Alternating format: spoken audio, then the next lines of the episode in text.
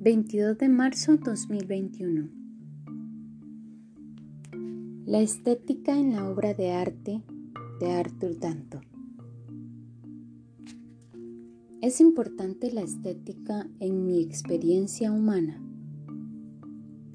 ¿Cómo puedo diferenciar la estética de lo no estético en una obra? Una obra de arte es cuando ésta tiene significado y ese significado encarna la obra.